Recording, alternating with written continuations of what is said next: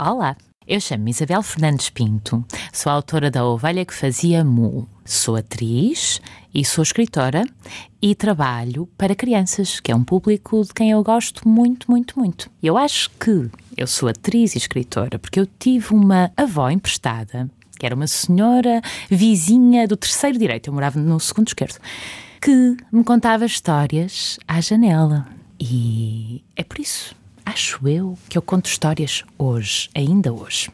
Então, esta ovelha que fazia mum surgiu quando eu estava no Teatro do Monte Muro, ali numa serra, para os lados de Viseu. Não sei se tu conheces. E todos os dias eu subia a montanha para ir trabalhar no teatro, porque nós morávamos na aldeia, que era cá embaixo, e lá em cima havia um pavilhão que era o teatro. Um teatro no meio de uma serra, já viste? Que coisa bonita.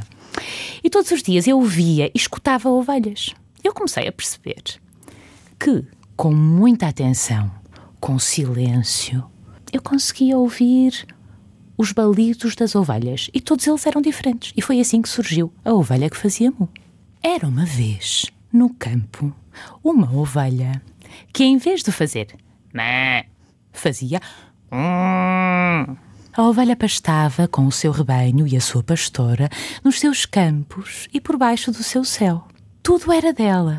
Até a luz do sol era dela, de manhã ao cair da noite, momento em que a luz da lua e das estrelas passava a ser dela também.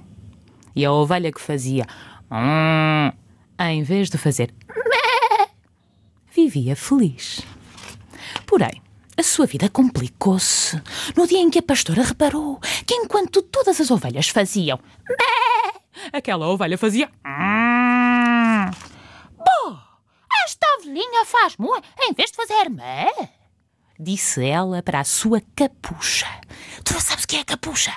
Vais ver à internet. Olha, é uma capa feita de lã, uma lã muito grossa chamada burel. É muito interessante e muito bonita e muito quentinha.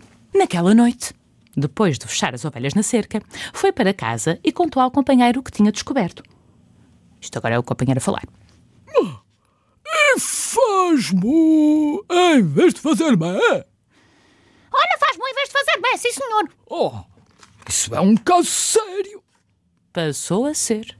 No dia seguinte, a pastora e o companheiro estiveram sisudos, desde o amanhecer até ao cair da noite.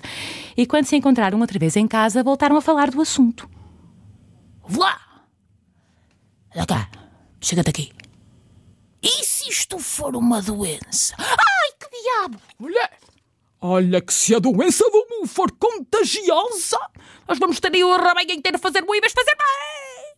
E depois quero ver. Que encrenca! Encrencados como estavam, encalhados naquele problema que não apresentava solução fácil, esbugalharam os olhos para as brasas da lareira. As brasas, nem trau, nem pim, ardiam incandescentes e desfaziam-se em cinza, até que a mulher rompeu o silêncio. Já sei, já sei o que é que vamos fazer. Olha, vamos levá-la ao veterinário. Ui, vamos, vamos, é, o que há a fazer? E foram, logo na manhã seguinte. Mal entraram no consultório, a ovelha. "Hum", E o veterinário. "É lá." A pastora explicou a situação e o veterinário pegou num estetoscópio comprido com que atravessou o velo. O velo é aquele pelo muito fofinho que a ovelha tem. Para chegar à pele da ovelha e escutar os batimentos do seu coração. Papap, papap, papap, papap. Normal, normal. Pediu-lhe. Respire fundo. E a ovelha.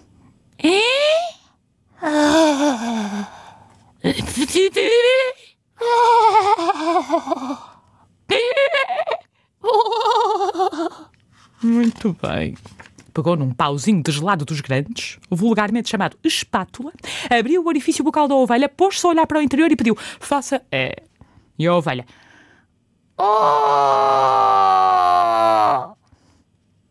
Hum. Tudo normal. Apenas o mu em vez do mé. O veterinário examinou-a de perto, de longe, de frente, de trás, de cima, de baixo, de um lado, do outro lado e concluiu: Esta ovelha é uma ovelha que pensa que é uma vaca. Ai, é grave, senhor doutor. Apenas se ela se sentir incompreendida. Eu vou receitar-lhe uma palavra que terá de lhe dar de 8 em 8 horas. Ovaca. O tratamento dura duas semanas. Ah, senhor doutor. Agradecido, doutor, muito agradecido. A pastora e o companheiro regressaram a casa mais descansados.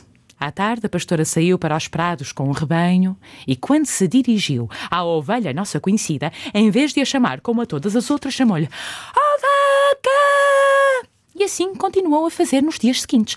Ovelha! Ovelhinha! Ovelhita! Ovelha! Ovelha! Mas quando chegava a vez daquela, Ovaca!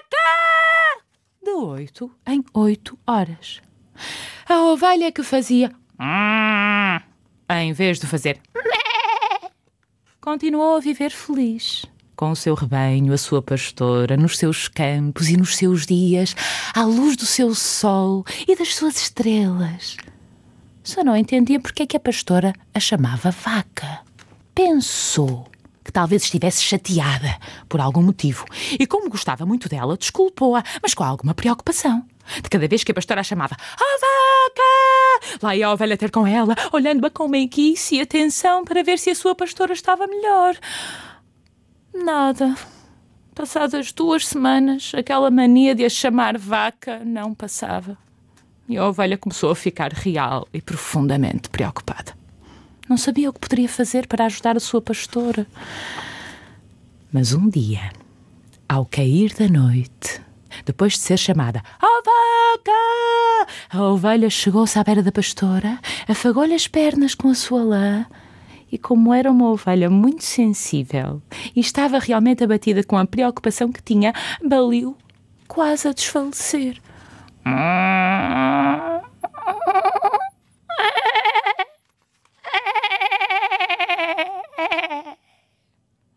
A pastora soltou um grito de alegria e tomou-a nos braços, enchendo a sua lã de beijos campestres.